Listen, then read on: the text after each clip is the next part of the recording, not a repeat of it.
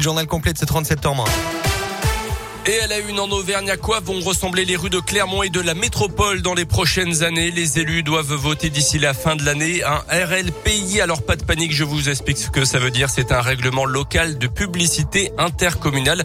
En gros, il doit permettre d'éditer des règles et de définir le nombre, la hauteur ou encore le format des pubs. Euh, les habitants de Clermont-Auvergne Métropole peuvent donner leur avis sur le sujet.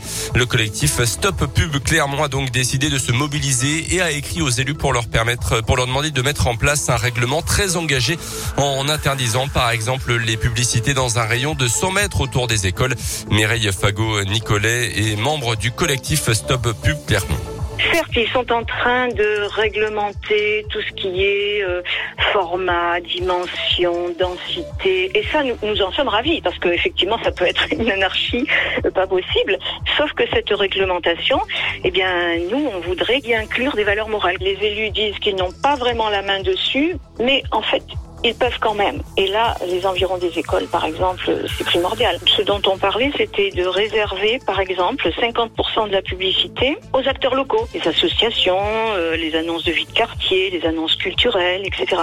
Et si vous voulez en savoir plus, une réunion publique a lieu à 18h30 ce soir à la Maison de la Culture.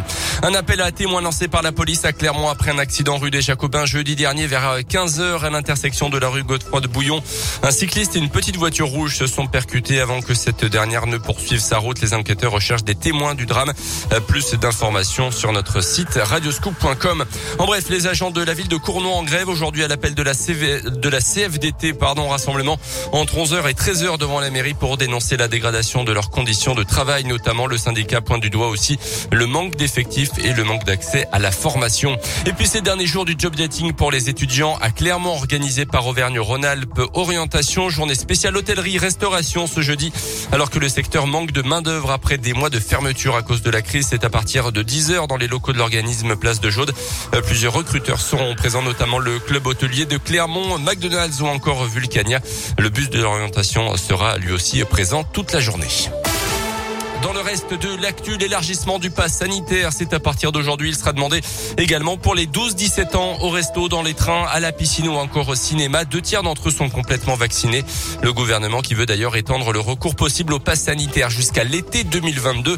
C'est pour se donner de la marge face à un éventuel retour en force de la pandémie. Un avant-projet de loi est en préparation qui prévoit aussi le durcissement des sanctions en cas de fraude euh, au pass sanitaire justement euh, jusqu'à 5 ans de prison et 75 000 euros d'amende. À noter euh, par ailleurs ce gros couac dans la Loire, une centaine de collégiens de plusieurs établissements vaccinés avec des doses Pfizer périmées de plusieurs jours. Aucune conséquence euh, sur la santé des jeunes selon les autorités sanitaires, mais une enquête a été ouverte. Les sports avec le foot et la défaite de Lille de 1 contre les Autrichiens de Salzbourg en Ligue des Champions hier soir. Les nordistes sont derniers de leur groupe.